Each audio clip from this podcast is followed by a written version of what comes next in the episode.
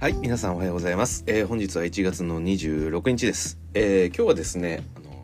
まあ、前回、八村がレイカーズに移籍しましたという衝撃的なニュース速報を、えお伝えしてからですね、まあ、その後いろいろと、え分かってきたことがあるので、その続報となります。はい。で、えーまずですね、改めてお伝えしておきますと、えー八村塁、えーレイカーズに移籍しましたが、えレイカーズは逆に何を出したのかという話ですが、えーケンドリック・ナンという選手ですねそして、えーあと2巡目指名権を3枚ということで、えーこのトレードが成立したと。で、えーまあ、改めて、えーお伝えしておくと、えーまあ、八村を、えー出したことによって、えーまあ、この今回のトレードのあ成立したことによって、まあ、両チームの、えーまあ、思惑みたいなところを、えーまあ、確か速報の時はそんなに話してなかったのでそのあたりをお伝えできればと思います。まあこれはねあのあくまで私のこの想像の部分というか、まあ、そこも入ってくるので、えーまあ、話半分で聞いていただければなというふうに思うんですが、えーまずですね、えーまあ、八村は、えーレイカーズ側から見るとどうなのかっていう話で言うと、えーこれはあの実際欲しい選手だったと思います。はい、なんで、まあ、このトレードどちらかというと、えーレイカーズが、えー選手を欲して、えそれでスタートしたような、まあそんな話かなというふうに思ってまして、で、まず今のレイカーズの現状をお伝えすると、えまあ、レブロンがいて AD がいてラスがいてそしてシュルーダーがいて、まあ、この辺りが、えーまあ、レイカーズにおけるメインのスコアラーになるわけですけれども、まあ、ご存知の通りラスシュルーダーっていうのは、えースラッシャータイプであって、まあ、外角のシュートだったりっていうのはそこまで得意としていないと。なので、えー彼らの主戦場は、えーインサイドペイントエリアの中になります。そして AD はもちろんあの5番センターなんで、えー彼も主戦場は、えーペイントエリア内になりますと。そしてレブロン・ジェームス、まあ、あのちょうど昨日ですね、えークリッパーズ戦において、えースリーポイント9メイトかな。9個だったと思うんですけど、えーまあなんでしょうレブロンの記録これまでの、えーキャリアハイのスリーポイント成功本数が出たわけですけどとは言いながらも、まあ、レブロンの一番の強みっていうのはスリーポイントではなくて、えーやはり強力なドライブですね。はい。なんで、まあ、彼はそれによって、えーこの長いキャリアで、えーずっとトップに君臨し続けたあのやっぱり一つのメインウェポンにはなってるので、まあ、やっぱりレブロンとしても、えー主戦場は、えーインサイドペイントエリア内に、えーなるかと思います。で、えーまあ当たり前なんですけれどもレイカーズのスコアラーたちが、えーペイントエリアを主戦場にしている以上やはり相手ディフェンダーっていうのは、えーインサイドを固めに守りますと。なんでやはりあのインサイドにディフェンダーが多くなると、えー先ほど言ったようなプレイヤーたちっていうのは攻めづらくなる。で、そうなってくると相手ディフェンダーを、えーインサイドから引き離す必要が出てくると。で、そのためには、えー外角、特に、えーコーナーですね。両コーナーに、えーまあ、シューターを、えー配置してで相手のディフェンスとしてはシューターを放置することもできないのでインサイドを、えーどうしても少し手薄にせざるを得ないという、えーそういう状態を作り出せば、えーまあ、メインウェポンであるこのインサイドへの、えーリマタックそして、えーインサイドに収縮すれば外角からのスリーポイント。まあこれは基本的な、えースペーシングの考え方にはなるかと思います。でそれで言うとレイカーズは今、えーシューターと呼べるシューターみたいなプレイヤーっていうのは存在してなくてですね、えー多分ちょっと数字見てないですがおそらく今レイカーズのスリーポイント、えー確率が高いのってロニー・ウォーカーもしくは、えーオースティン・リープス多分この辺りが、えーレイカーズのなんでしょうかね。そういったスリーポイントの確率が高いプレイヤーになると。ただ2人とも、えーまあもともとシューターではないというかあのまあ、ロニー・ウォーカーとかに関してはシューター以外の、えー動きももう少しできるプレイヤーですし、えーまあ、オースティン・リーブスに関しても同じく、まあ、最近こうなんでしょう特にオフェンスの部分、えーペイントエリアだったりそのあペイントっていうか、えーペリメーターエリアですねだったりまああのペイントの中でもちょっとロングペイントからフローターで得点を取るっていうようなシーンとかもかなりよく見るかと思います。なんで、まあ、いわゆるそのシューターではないっていうところが、えー一つ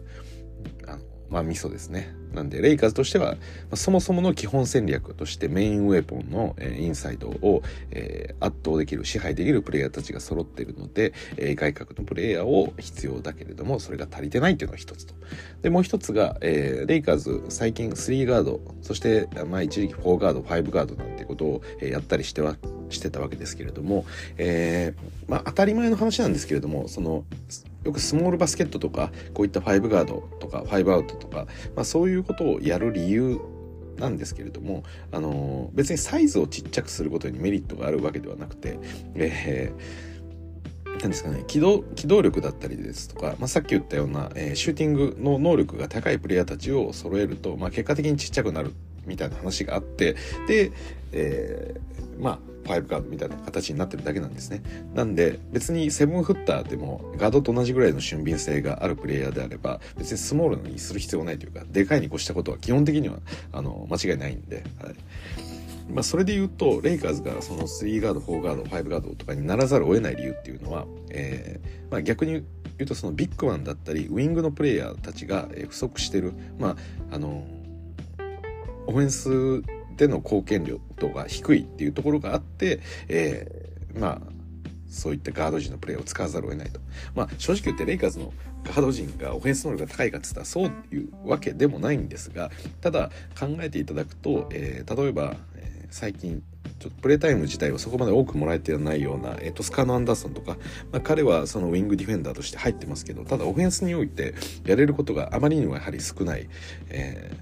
まあ、本当にほぼ貢献することが難しいっていうような、えー、立場にいますと。なんで、まあ、サイズがあってディフェンダー、ディフェンスができるっていうことは、まあいいんですけど、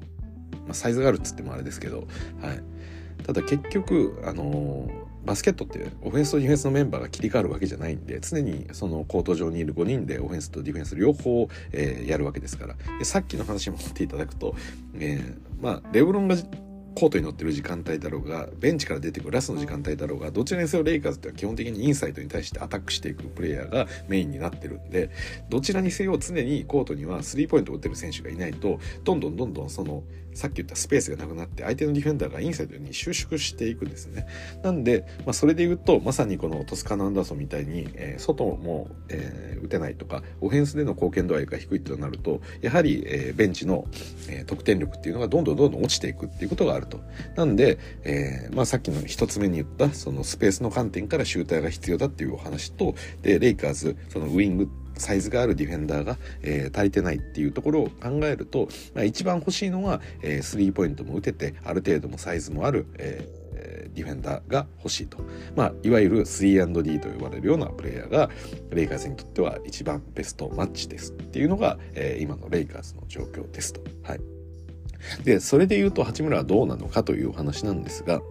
まあ、まずかえー、八村がドラフトされる時からあの将来的に河合レナードみたいな選手になるんじゃないかみたいな話はされてた通りで、えー、彼はもともとミドルシュートで高い確率を誇っていますと。で、えーまあ、基本的にワンオンワンからだったりそうですねポストプレーみたいな形でスタートするようなケースもありますけど、あのまあ、そういう形で、えー、得点を取ることができるというのが八村のまず一つ強みです。で、えーそして、えー、サイズがありますよね。皆さんご存知の通り。で、NBA 選手の中でも、あの、比較的、やっぱりパワーが強い方のプレイヤーですよね。で、えー、機動力もあります。はい。なんで、まあ、例えば、八村トランジションもいいよね、みたいな話はされるんですけれども、まあ、何ですかねそのスピードがあって体格もあるので結構押し込んでいくような、えー、レイアップを決めるとかそういうことも、えー、できたりするっていうところです。まあ、サイズがあって、えー、体が強いっていうところが、えー、いいいいなというところですね。はい、で、えーまあ、その辺りはドラフト時点から大体分かってたところにはなるんですけれども、えーまあ、ラスが離れて、えーまあ、クズマが入って、まあ、八村の役割も変わってで今はそのコーナー待機する、えー、まあ、シューターみたいな役割を、えー、八村はウィザーズでやっていましたと。で昨シーズンにおいてはスリーポイント確率が確か40%を超えていたみたいなところもあって、えー、まあ八村意外とシューター的な役割でもあのまあ、キャッチシュートですね、まあ、それでも意外とうまくいくんじゃないかっていうところが昨シーズン、えー、少し垣間見えたというところです。はい。なんで、まあ、改めて八村のその特徴をまとめると、えー、一つはワンオンワンで、えー、ミッドレンジのシュートがうまいですよと。で、一つはサイズがあり、パワーがありますよと。そしてもう一つが、えー、キャッチャーシュートのスリーポイントの確率も意外と悪くないんじゃないかというところです。で、先ほどのレイカーズが欲しい人材と、えー、ちょっと重ね合わせると、まあ、サイズがあるえー、まあ、レイカーズはウィングディフェンダーが欲しいっていうお話だったんですが、サイズがあるっていうところは、あの、一つクリアはしてるかなと思いますが、えー、ウィングディフェンダー、えー、八村ディフェンスが得意かというとそういうわけではないので少しここは、えー、レイカーズのニーズとは違う部分です。ただ、えーそのスリーポイントシュートの方に関しては、まあ、昨シーズンのその40%超えの、えー、確率があるので、まあ、もしかしたらここを、えー、八村はできるんじゃないかっていうことを期待されてるかなと思います。はい、でそうですねもっと言ってしまうと、えー、なのでおそらく AD レブロンだったりがいる時には、えー、そのスリーポイントシュートコーナー待機して、えー、キャッチシュートをするようなプレーっていうのを求められるんじゃないかと思いまあ、仮に八村がスターターを獲得した場合にはそういうプレーになると思います。まあ、今レイカーズこの AD が抜けてる間ではあるんですけども、えーまあ、シュルーダー、えー、ベバリーそして、えー、レブロントロイ・ブラウン、えー、トーマス・バラエントっていうこのスターターで動いてました。で八村が入るのはこのトロイ・ブラウンのポジションだと私は思ってます。はい。なんで、まあ、今トーマス・ブライアントの部分が AD に変わって、まあ、5番 AD そして、まあ、5番とか言ってもあれですけどビッグマンとしての AD がいてで、えー、レブロン八村がいてあとガードが2人いるっていう感じになるんじゃないかなと思います。はい、スターター枠として入るならこういう形かなというふうに思ってます。ただまあトロイ・ブラウン自体がスリーポイントシュートめちゃくちゃいいっていう選手ではないんですけど、うん、でディフェンスもうめちゃくちゃいいっていうわけではないんですけれどもまあそこそこっていう感じなんで八村がもうちょっとあのトレイ・ブラウン以上の、えー、魅力があるスリーポイントの精度だったりまあ今ちょっと劣ってるような、えー、ディフェンスの部分ですね、うん、そこを改善すればスターターっていうこともあり得るのかなというふうに考えてます。はいまあ、八村はねそのオフェンス面特にそのミッドレンジでシュートを打てるってことに関しては明らかに、えー、トロイ・ブラウンよりも優位性があるプレイヤーだと思ってるので。はい、もう本当に八村がまずやるべきことは私はディフェンスだと思ってます。はい、であのー、それと同時にですね、まあ、さっき言ったような、あのーまあ、レイカーズかなりインサイドにアタックするっていうような傾向が強くてそれは、えー、ベンチラインナップも同様ですラス・シュルダーもそうなんででそうなってくるとやはりベンチでも、えー、同じようなシューターを求めるっていうような動きがあるんですけれども多分あのベンチのラインナップで入った時にはちょっと使われ方が変わるんじゃないかなと思ってます。でさっきその基本的なスペースの観点で言うと、まあ、インサイドにリムアタックするプレイヤーたちがいてただそのディフェンスを、えー、引き離すためにスリーポイントシューターをコーナーに配置するっていう基本形ではあるんですけどとは言いながらも、まあ、別にスペースってそこまでめちゃくちゃ広げなくてもあのペイントエリア内あペイントじゃない、えー、ペリメーターエリア内っていうのは、まあ、ある程度あの空いてたりするわけですよ。あの、まあ、過去90年代とかのバスケットにおいては、えー、まあ、スリーポイントっていうのはそこまで、えー、重視されていなかったと。まあ、重視されていなかったというよりも、まあ、オフェンスにおいて、まあ、まずスリーを考えるっていうようなことあ、まず、それはちょっと違いますね。今でもまず3ではないんですけど、まず、えー、リムアタックする、えー、ペイントエリア内での得点を一番増やす。で、その次に3のカットを考えるっていうような形ですけど、まあ、そこは3ではなくて、えー、ペリメーターのエリアでしたと。で、現代においては、まあ、あの、基本的にケアしていくところは、その、ミッドレンジをケアするっていう考え方よりかはまずは、えー、リム周りをしっかりと守る。リムプロテクトをしっかりとつける。そして、えー、スリーポイントを、えー、ワイドオープンで打たせない、まあ、そういう感じの考え方になってるのであのある意味ペリメーターは、えー、何でしょうかね。狙いどころとも言えるというかそのミッドレンジは逆に空いてるみたいなところがあってまあそれが昨今のこの、えー、そうですね。彼です、えー、デローザンの活躍だったりもそうですしあの、まあ、KD はちょっとねあの KD 自身が もともとなんかぶっ壊れた性能を持ってるんでなかなか比較にはなんないですけど、はい。まあ、ミッドレンジ自体の、えー、価値が相対的に上がってるんじゃないかっていう話は、えー、ありますと。そうですね。まあ、なんで、あのスリーポイントっていう観点で考えるとなかなかなんでしょう。こう難しい部分にはなるんですけれどもただあのミッドレンジからでも打てるというだけであのさっきのスペースの話から少しあのエリアがずれるのでそれはそれであのオフェンスのオプションとしては私はすごくいいと思うんですね。もちろんあのベンチラインナップにおいても、えー、コーナーにシューターを配置して、えー、そこからしっかりと得点を取れるかつそのインサイドでラスだったりシュルダーが得点を取れるっていうのはまあいい形ではあるんですけれどもまあ別に3ではなくともペリメーターからあミッドレンジから高い確率で、えー、得点を取れるというのであれば別におそらく得点期待値として、えー、考えた時に多分そこまで、えー、問題が出ないというか、はい、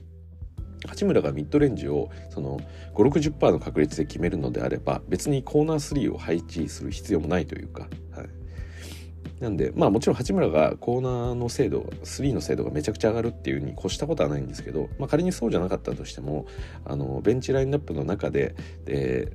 まあそうですねポストだったり、まあ、そういったところからのミッドレンジのシュートだったりまあもともとやっていたようなそのラストの、えー、まあピッまあ、八村がこうスクリーナーになるような、まあ、そういうプレーで、えー、まあ何でしょうラスから、えー、八村へ八村から、えー、まあ、レイアップでもいいですし、まあ、そこでミッドレンジを選択するでもいいですし、まあ、やっぱりそこの幅っていうのがあのラスにもシュルーダーにもあのあまりないところなので、はい。まあ、ラスもね別にあのバンクショットあの45度のバンクショットよく打ちますけどあれもあまりうまくいくわけでもないしシュルーダーもたまに打ちますけどそんなに確率がいいわけじゃないんであのその辺りを、えー、八村が、えー、高い確率で打てるっていうのはそれだけであの一つレイカーズのオフェンスのバリエーションとしては価値があると思うんで、まあ、おそらくあの今のまあ、今回クリッパーズに負けた試合でもですねレブロンが何点ですか？48でしたっけ？46でしたっけ？まあそれぐらい得点を取ったのに負けたっていうことがあって、まあ、逆に他のプレイヤーの得点を見ると全然あの 得点を重ねられないというところがあってですね、はい。まあ、その辺りが、えーまあ、このなんでしょうそれこそインサイドに、えー、強いリムプロテクターがいて、えー、このレイカーズのセカンドラインナップのベンチ陣が、えー、スコアリングで苦労した時、まあ、そういう時に、えー、このミッドレンジから得点を重ねていって多分ベンチとして、えー、最高の得点を叩き出していくってことは多分八村としてできることなのかなというふうに思うので、まあ、そう考えるとベンチラインナップではコーナー3みたいな役割もあるかもしれないですけど、まあ、八村自身がワンオンワンしていくとか八村と、えー、ラストのプレー、まあ、そういうものかそのラスラス,、えー、ラスというか、まあ、ハンドラーと絡んだプレーですね、まあ、そういうものが見れるんじゃないかっていうところの、えー、期待感は、えー、十分にあるかなというふうに思ってます。はい。ですいません。あの話がちょっと脱線しすぎたんですけれどもまあそれぐらいですね。あのレイカーズにおいて、えー、八村の持ってるスキルセットっていうのはあのまだ完璧にピースとしてはまるわけではないですけどただ八村自身が結構いろんな方向に今スキルの幅を広げている部分があるので、まあ、彼の成長次第によってはものすごくあのいいフィットを見せるんじゃないかなっていうポテンシャルは秘めてるかなと思います。で少なくともさっき言ったようなベンチでの得点を重ねるっていうところに関しては、ね、もっと期待できるところかなと思ってるので、まあ、レイカーズにとっては価値あるトレードだったと思います。はい。で、逆に、あの、まあ、ウィザーズサイドから見てなんですけど、えー、じゃあ、ケンドリック・ナンが、えー、トレードされたわけですけど、欲しいかというと、まあ、欲しかったわけではないだろうなと思ってます。はい。で、そうですね、ケンドリック・ナンは、まあ、レイカーズガードが結構いるチームですけど、その中でもおそらく、えー、一番レイカーズにとっては、何でしょうかね、順位が低い選手というか、あのまあ、誰から切るって言われたらケンドリックなんから切るっていうような感じになってます。なんで、まあ、レイカーズとしては放出することに、えー、痛手は全くないと思います。で、えー、まあ、そうですね。まあ、ガードがたくさんいるって言っても、そんなめちゃくちゃ優秀なガードをたくさん持ってるわけではないので、レイカーズも。なんで、あの、それで言うと、まあ、このケンドリック・ナンの、えー、価値の低さっていうものを分かってもらえるかなと思ってましてでおそらくこれはレイカーズに限らずどこのチームにおいても今ケンドリック・ナンの市場価値って低いかなと思います。でもちろんウィザーズにおいてはちょっとガード陣が、えー、足りてないっていうのもあってガードを足すっていうの一つあるんですけどただあのケンドリックなんでその役割を果たせるかというとまだわからないかなと思ってます、はい、多分ね私ウィザーズにはちょっと合うんじゃないかなっていう気はしてるんですよ。なんかウィザーズって割とみんながこう自分でこう得点を取っていくような、まあ、ガードも含めて、まあ、ビールも自分でボールを持ってハーフコートオフェンスから得点を作っていくみたいなシーンとかあるんでなんかね、うん、じ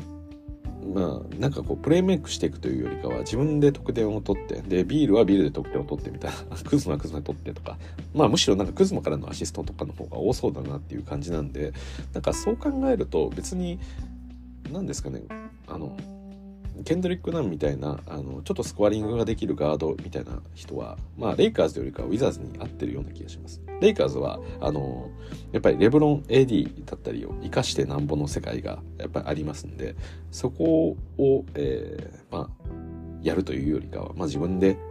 得点取ってこいの方が多分何の賞にも合ってるんだろうなっていう気はしてます。なんで、あの、そこまで悪いフィットではないかなと思いながらも、じゃあその八村に匹敵するほどのポテンシャルを秘めてる選手かと言われれば私はそうではないかなと思うんで、まあ、ウィザードとしてはケンドリック・ナイに対し、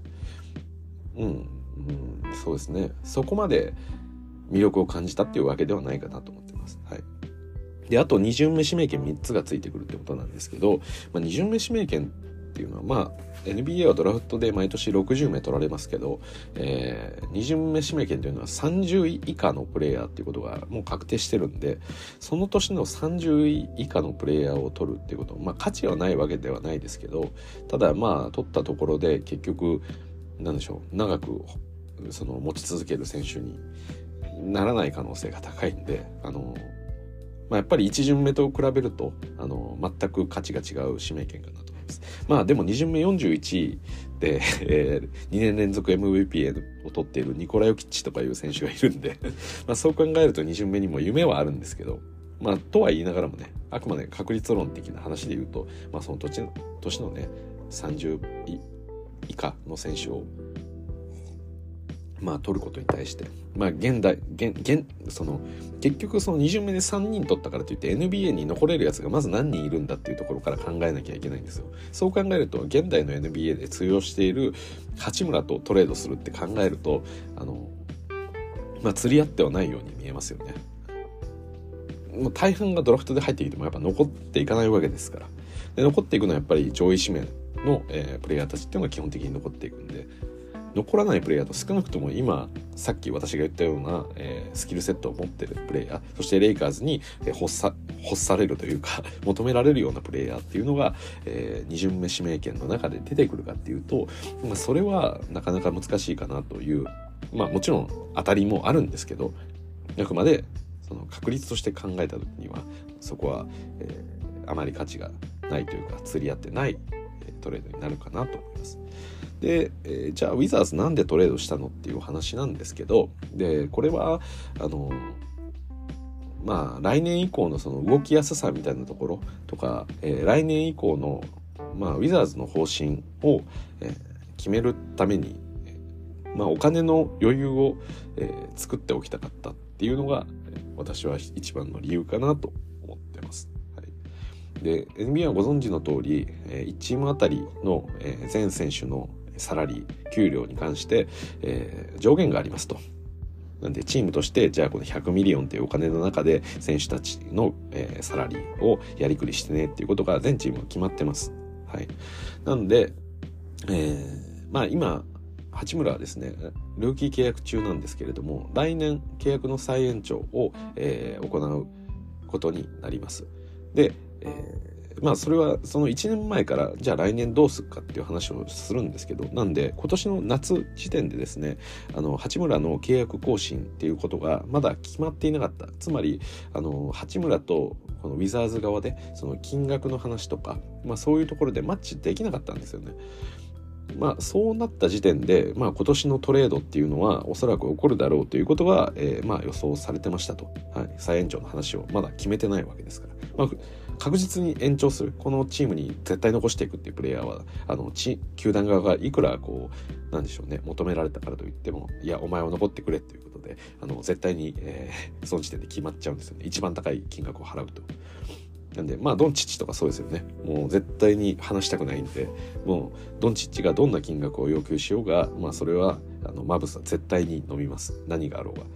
なんならドンチッチがこいつをクビにしてくれって言っても多分マブスは飲むと思います。まあ、それぐらいあの欲しい選手に対してはあの早め早めに囲っておこうとやっぱしていく中で、えー、今年の夏時点でその、えー、囲っておくような動きが出なかったっていうことは八村をワンチャン手放すこともあるだろうなっていうことがウィザーズの中であったわけです。でその辺りの判断を多分していったのは今年のそのクズマとかポルジンギスビール、まあ、この辺りの、えーラインナップをコアにするような形で、まあ、さっきも言ったように八村が、えー、コーナー、まあ、どちらかというとオフェンスのプレーにあまり絡んでいかないようなプレイヤーとして、えー、使われていったっていうこの背景を考えても、まあ、八村が今後ウィザーズに残していくっていうことはちょっと構想外になってたのかなという感じがありました。で実際やっぱりそうで、えー、まあクズマの飛躍的な成長もあって、まあ、クズマ自身もね、えー、来年の契約の更新になってくるので、まあ、クズマを残したいというのであれば、えー、その契約更新のタイミングで、えー、ウィザーズとしてもいいお金をオファーしなきゃいけないわけですよね。で今は今で、え、まあ確かウィザーズはラグジュアリータックスを払ってない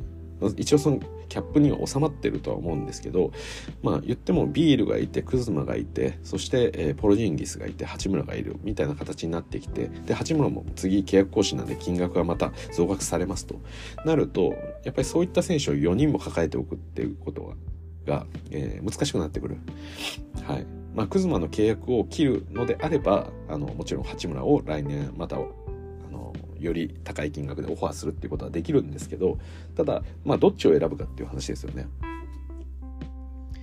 クズマを取るんであればクズマを次取るためにお金を準備しておかなくちゃいけない。で八村を取るなら八村にオファーするために、えー、お金を準備していかなきゃいけない。で2人ともプレーまあプレーのタイプは違いますけどそのサイズとか役割みたいなところで言うとまあ似通った部分があると、まあ、少なくともビールとかポルジンギスとはあの比較するとやっぱりクズマと八村が似てるとは思うんです。まあその2人の中でやっぱり考えていくとどっちを残すのかどっちを切るのかっていう話で、えー、今回は八村を切る方向になったということだと思ってます。はい。で、えー、さっきも言った通り、来年に、えー、契約の更新がありますと。で、契約更新のタイミングで、えー、ウィザーズが、えー、八村から求められる金額、それに対して、えー、支払うことができないってなった場合には、まあ、八村自身がもうフリーエージェントになってしまうので、あとはどのチームも、えー、八村と契約できる状態になってしまうということで、まあ、普通に八村が出ていくだけっていう状況になるんですね。で、そうなるぐらいだったら、もう、えー、今の時点でトレードに出してしまった方が、あの全く何もウィザーズが得られずに、えー、来年八村が出ていくよりかは、まあ、ケンドリックなんだろうが二巡目指名権3つだろうがもらっといた方がマシだろうということで、えーまあ、今回のトレードが成立したのかなというふうに思ってます。はいでその後の情報として、えー、ペイサーズだったりサンズだったり、まあ、こういったチームだったりと、えー、3社間でのトレードをするとか、えー、3チーム間ですね、はい、のトレードが起きるとか、なんかいろいろと、動きは実はしていたみたいです。ただ、あの、結果的に、えー、レイカーズを選んだということですね。はい。で、ここの内情について私もなんか想像がちょっと難しい部分はあるんですけれども、うん。まあ本当にもしかしたらですよここっから、まあ、先ほどまでの話はある程度のこのなんか妥当性みたいなものはあるんですよ。理屈として。ただ、あの、おそらく、そうですね。おそらくそうだろうという。で、私以外にも、まあ、ほとんど人が似たような見解を示してるとは思うんですけど、あの、こっからはもう割と私の想像です。はい、想像度合いが高いです。で、えー、ちょっと思ったのが、この、まあ、ペイサーズとかサンズとか、そのあたりとのトレードにおいて、もう少しマシなものは得られたんじゃないかっていう気はするんですよね。八村を出す代わりに。例えば 1, 1巡目の指名権を1つぐらい、えー、取ることができたんじゃないかとか、ケンドリック・ナン以上の、えー、選手って得ることができたんじゃないかとか、まあちょっと私細かいそのサンズとかペイサーズの中でだいたい5、6 million ぐらいで、あの、サラリーがマッチングする選手っていうのは把握してないですけど、うん、なんかもうちょっと取れたんじゃないかなっていう気はするんですよね。まあそれ以外のチームにおいても。なんか、もしかしたらですけど、あのこの八村が望むチームに出した可能性八村の意向を若干組んだんじゃないかなっていう気がしてます。まあ、だって少なくとも今の時点で出す必要ってそこまでなくてトレードデッドラインまで待ってそうなってくるともう少しあのなんでしょうトレード相手っていうのも出てきたのかなっていうふうにも思いますしこの早い時点で八村のトレードを成立させたっていうのはなんか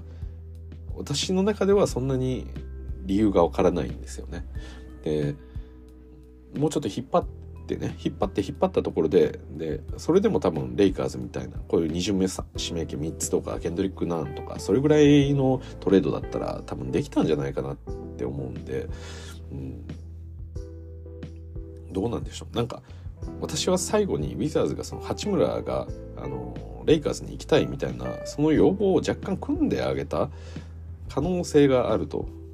で思うのは、まあ、ウィザーズってもともとそんな有名なチームではないですけれども八村の加入によってかなり多くの日本人ファンができたと思うんですね。で今回八村が移籍するにあたって、まあ、おそらくその八村ファンたちは、えー、レイカーズファンというかレイカーズの試合を今度今後見ることにはなると思うんですけど、まあ、ただその中でもいやいやもう応援していて、えー、まあ八村以降見てきたアブディアとかキスパートとか、まあ、あの若手たちを見捨てらんねえよって言ってウィザーズのことを引き続き応援する、えー、ファンとかっていうのも出てくると思うんですよね。あのもちろんそれ以前からウィザーズファンの人もいますけど八村をきっかけに NBA を見始めてでウィザーズのファンチームのファンになったっていう人もいると思うんですよ。でそういう日本人ファンの、えー、思いみたいなところも考えると、まあ、できる限りこうなんでしょういい形で八村と揉めずにこう送り出してあげてであのなんでしょう八村レイカーズに行けてよかったねって言いながら、えー、ウィザーズを応援し続ける日本人ファンたちのこともなんか考えたのかなっていう気がするんですよね。なんかぐちゃぐちゃのトレードになって八村がすごいネガティブな感じで出ていくとあの、うんうちの、うちの宝に何してくれてんじゃいみたいな、ウィザーズ最低みたいな感じに なって、もうウィザーズ応援しねえよってなるぐらいなら、あの、いい形で送り出してあげるっていうのでもよかったのかなというところ。で、あとはまあ、八村自身がもちろんあの、日本からやってきて、それによって、まあ、ウィザーズも日本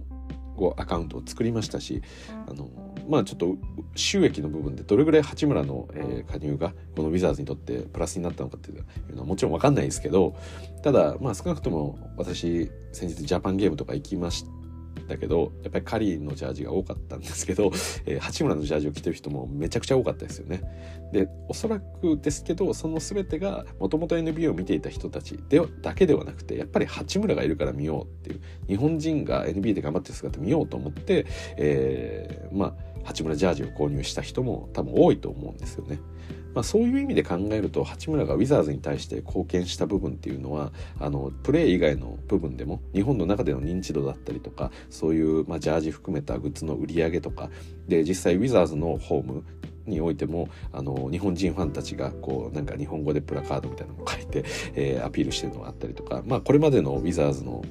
なんでしょう八村が来る前では多分なかった光景っていうのが、えー、新たにこういろいろ生まれたっていうこともあって、まあ、そういったことへの、まあ、一つの感謝みたいな思いとか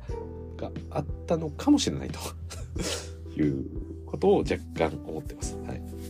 ただ八村とそのウィザーズの関係性っていうのは正直どうなんだろうなというのは思ってました。で、八村自身もあのクズマが来て、まあ彼自身がこうちょっと抜けていた間もあったりとかもして、えー、なかなかこうなんでしょうかね。あのやりたいようにはできてなかったなっていう感覚はあるんですよね。やっぱりもともと入ったばっかりの時には自分自身いろいろとボールを与えてもらえて、まあ、あれはジョン・ウォールが抜けたばっかりのやはりこう大変な時期であったっていうのもあって、まあ、いろいろとできたわけですけれども、あの、まあ、クズマが入ってきたり、えー、チームの状況が変わっていくに合わせて八村の、えー、ボールを、に触る時間帯も減っていったんで、まあそういうことも込みで考えると、まあちょっと八村残念だなっていう部分は、うん、八村自身があのこのチームにいてもなんかもうコーナースで打たされるだけだし嫌だなって思ってたことは間違いなくあると思いますしそれをウィザーズの、えー、フロントサイドにも私は伝えてたと思うんですよねきっと、うん、だからトレード要求みたいなものはずっとあった中で、まあ、こうここまで来たっていうことがあの裏としてあるんだろうなと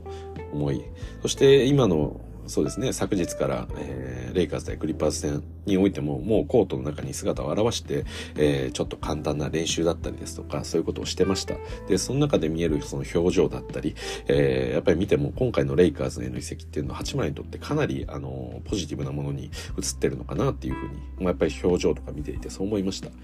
実際、その、あの八村が現地入りする時の私服で履いていたエアジョーダンがあったんですけどそれのソールが黄色になってまして、まあ、そして、えーそのコート内で、えー練習する、あの、八村のモデルですね。えーそのバッシュに関しても、えー紫色ということで、私服が黄色、そして試合中は紫っていうバッシュを履いていて、本当にこのレイカーズのパープルゴールドっていうカラーに合わせてきたっていうのは、なんか自分的にこのチームに所属できるってことをなんか喜んでるのかなっていうことは、まあ別にバッシュの色見なくても表情が嬉しそうなんで、まあそうだろうなっていうのは思うんですね。はい。なんでまあそういうこと考えるともしかしたらウィザーズ側が、えーそういう配慮をしてあげたのかもしれないなというふうに私ちょっと考えてます。はいっていう感じですかね。で、あと、まあ皆さんが気になってたその背番号とかっていうのは28番で確定しましたね。で、まあおそらく、あの、まあ彼の誕生日が2月の8日なんで、まあ28じゃないかっていうふうに言われてます。で、えーまあその他ですね、八村自身が言ってたことですけれども、えーコービー・ブライアントへのリスペクトあるよっていう話、そして、えーまあ我々は当たり前の話ですけど、八村の8は、えー、8っていう意味なんだと。だから8が入ってるみたいな話、まあそういうのも説明してました。まああのーまあコービーに関してはもうもちろん8番と24番を持っていて、で、まあヘリコプター事故で、あの残念ながら一緒に亡くなってしまったジアーナちゃん、えー愛称ジジちゃんと呼ばれてますけど、まあ彼女は、えーそういった選手時代に、えー2番の背番号をつけていたということで、えー、自身の2番と、えーコービーの8番ということで28なんじゃないかとか。まあそんなそれはあくまで憶測ですけどね、えーそういうことも言われてます。多分誕生日じゃないかっていう 説が、えー濃厚ですけれども、はい、まあそういったダブルミーティングじゃないんですけどまあそういうことも考えてるのかもしれません。まあとりあえず28になりましたと。まあそれが決まった翌日からもうすでにアメリカの NBA ストアでは、えー八村28番がえー、に売られております。はい。ユニフォームですね。なんで、えー私もそのレイカーズストアっていう、まあ、オンラインの、えーストアがあるんですけれどもそこにはすでにあの昨日時点で八村の、えージャージが販売されてました。ただレイカーズストアは日本への発送を受けてないんで あの我々が手元にと届くというか我々が買える状態になるっていうのはもう少し後の話だと思います。はい。という感じですかね。なんでまあレイカーズとしては、えーまあ、八村ジャージ、うんそうですね。まあ我々が買えるのはまず NBA ストアだったり、で、あとナイキとかにも出てくると思うんですよね。八村のジャージってこれまで出てたんで、あの、まあおそらくナイキにも並ぶだろうなと思うので、多分そのタイミングで、えーまあ普通に購入、日本にで買えるっていうのはそういうタイミングかなと思います。まあ NBA ストアは別に日本でもオンラインしかないんですけど、で、あとはファナティクスのオンラインとかも、えーまあ、NBA のジャージは買えるんで、まあ、その辺に並べば、えー日本で購入できると。で、もちろん、あの、レイカーズのカスタムジャージで八村って入れて28万で買うみたいなことは、まあ別にいつでもできるんで、まあやりたけりゃやればいいかなっていう感じですけども、なんか、せっかくね、公式から八村28で出るならそっちで買いたいですよね、ちょっと。まあそんな感じですと。で、えーじゃあこれから八村いつ試合出るのっていうところに関してなんですけれども、えー実は今日ですね、はい。えー昨日のクリッパーズ戦から back to back で、えー今日はスパーズ戦があります。で、そのスパーズ戦において、えー今日八村初出場が、えー決まっております。で、それ以外にもレイカーズとしてはトピックはあって、あの、長く休んでいたアンソニー・デイビス、AD がですね、えー今日のこのスパーズ戦で復帰すると。そして同じく、えー怪我で休んでいた、えーロニー・ウォーカー、こちらに関しても、えー今日の試合で復帰するということなので、えーまあ、AD、えーそして、ロニー・ウォーカー。まあ、彼らが出てくるっていうのもあるんですけれども、まあ、何より日本人にとっては八村の、えーレイカーズのユニフォームを着た姿を、えー今日初めて見れるということで、まあ、皆さん、あの、楽しみにしていただけたらなと思います。確か今日12時半からですね、えーレイカーズ対スパーズ、クリプト .com アリーナで多分行われますんで、はい。楽しみにしていただければと思います。で、その起用方法、まあ AD は普通にスターターで出てくると思うんですけど、まあおそらく八村はそのセカンドラインナップから、まあさっき言ったようなそのポストプレーとかそのあたり何ができるのかっていうところをちょっと、あの、まあウォームアップがてらに見られるんじゃないかなと思ってます。で、はあの私は八村にやっぱり言っておきたい八村これをしっかりやってくれっていうのはまず一つはもう圧倒的にディフェンスですでこのチームの、えー今季の成り立ちというか昨シーズンからも含めてなんですけれども、あのーまあ、ディフェンスがやっぱりしたいディフェンスというオフェンスっていうのが、えやっぱりチームのカラーとしてありますと。やっぱりそれで2019-20シーズンもレイカーズは優勝してますし、で、あの時はディフェンシブレーティングが本当にあのリーグトップクラスの、えー、ディフェンスを持っていたので、まあ、その栄光を、えー、もう一度掴むためには同じようにディフェンスの、えー、レベルをアップしていかなきゃいけないという課題があると。そういうことですね。で、ラスが入ったことで、やっぱりそこはディフェンスの穴になるみたいな話もあって、で、そこから、なんでしょうかね、人が、まあ、全部ガラッと入れ替わった中でも、えー、まあ、ヘッドコーチさえ入れ替わって、ダービンハムに変わったんですけど、で、今年のダービンハム、まずディフェンスから始めるっていうことは、えー、強く明言していて、それはどんなスタープレイヤーだろうが、一切、あのまあ、言い訳を許さないということで、ラスにせよ、レブロンにせよ、えー、まあ、ディフェンスのインテンシティをもっと高めていけっていうことは言われていると。まあ、そういう中で、八村みたいな、えー、まだ若手の選手たちが、あの、ディフェンスをやらないっていうことはありえないことなんで、あの、それはその一発でどんなオフェンスが、あの、できようが、どんなオフェンスができようがはちょっと言い過ぎですけど、あの、超ド級に飛び抜けたオフェンスができなければ、あの、超ド級っていうのは本当にリーグトップクラスでできるっていうことですよ。できなければ多分ディフェンスができないプレイヤーって本当に今のレイカーズだと使われにくいと思うんで、はい。で、八村のこれまでのビザーズでのプレー、まあ、そのディフェンスでちょっとぼーっとする時間があるとか、まあいろいろとこう批判をされてますけど、あの、まあ批判っていうか、そのネガティブな話もあるんですけど、私はやっぱり何よりもハッスルを見せるってことがまず大事だと思ってます。はい。まあ、八村はこれまでそのウィザーズの中であまり求められてこなかったところ、あの、その今活躍してるウィザウィザーズで活躍してるクズマですね。クズマもですね、もともとはもう生きり野郎みたいなところだったんですが、まあ今も生きり野郎であるんですけども、まあ、彼はもともと AD が来る前っていうのは、そのレブロンに次ぐ、えー、2番手のスコアラーとしての活躍を期待されていて、で、AD が入った時には、まあ、そのベンチから3番手のスコアラーとしての活躍を期待されてましたけど、ただオフェンスにおいて特にハンドリングの部分とかで難しいところがあって、まあ、あの、なかなか、えー、伸びないっていうところで、えー、クズマの、えー、価値っていうものが下がっていったんですよね。ただ、その後バブルに入る時にクズマはそこを徹底的にその自分をロールプレイヤーとして、えー必要な能力っていうものをもう思いっきりトレーニングしたんですよね。で、分かりやすいのがやっぱりそのディフェンスです。はい、そのディフェンスの部分で彼はかなり、あの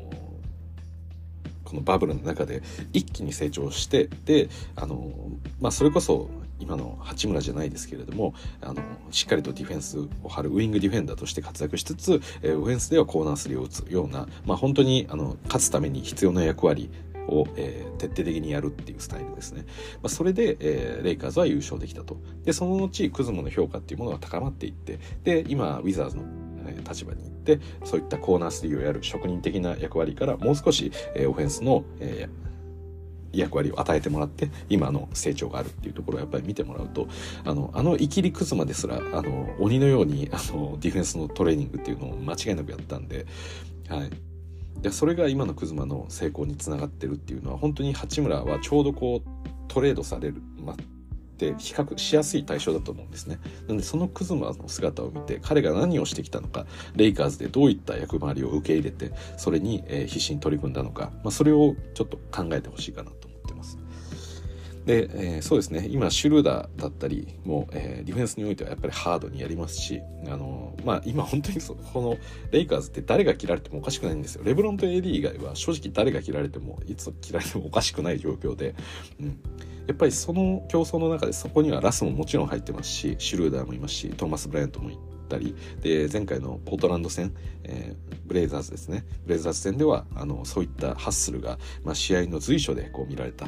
まあ、それが、あの、一人のプレイヤーだけではなくて、まあ、そういう温度感でやってるわけですね。なんで47ミリをもらってようが、えー、首を切られかねないという状況の中で、えー、実力をこう発揮していく。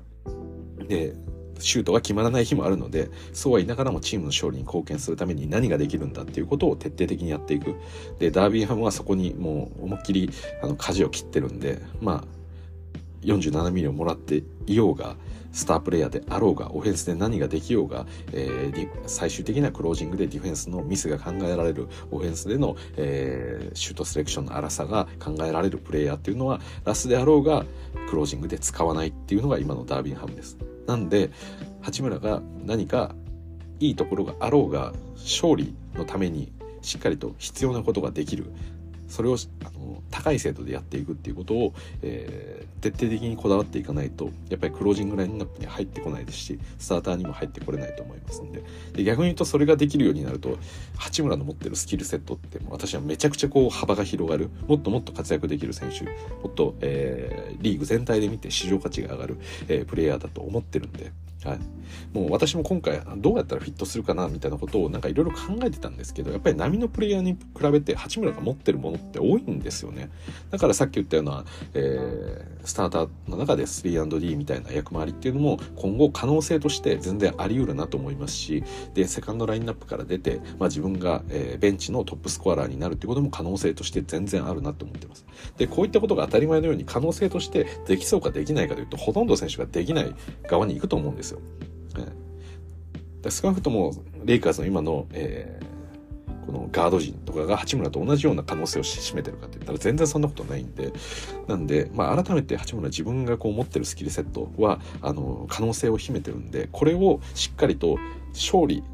レブロンは徹底的に勝利にこだわりますし、レイカーズっていうチームは今完全にそうなんで、勝利のために必要なこと、そのために自分のやりたいことというよりも、必要なことをまずやらなきゃいけない。それがまず一つは私はディフェンスだと思ってるんで、まあ今日のその試合の中で、もちろんオフェンスはある程度できるだろうな。そのミッドレンジのシュート、ある程度できるだろうなって。まあ今日の試合で結果が出なかったとしても、ある程度は、あの、試合を重ねれば多分出せるだろうなと思ってるんですけど、八村がまず変わらなきゃいけないところ、まず俺はここをやる気があるんだぞっていうことを、あの、プレーの中で見せてほしい。で、今日はそれが特にディフェンスだと思ってます。だからディフェンスの中で八村のガッツが見えれば、お、これは八村今後、あの、プレータイムもっと多くもらえるんじゃないか。で、ハムも、いや、これは八村変わる可能性あるぞっていうふうに判断すると思うんで、私は今日の、えー、レイカーズにおけるそのフィットはもちろん気になるところなんですけど、まずは八村のディフェンスに対してのそのインテンシティ、しっかりとディフェンスをやる気があるかどうかっていうところを見たいっていうところです。はい。ということで、えー、八村の続報でした。今日ここまでお聴きいただきどうもありがとうございました。それじゃあまた。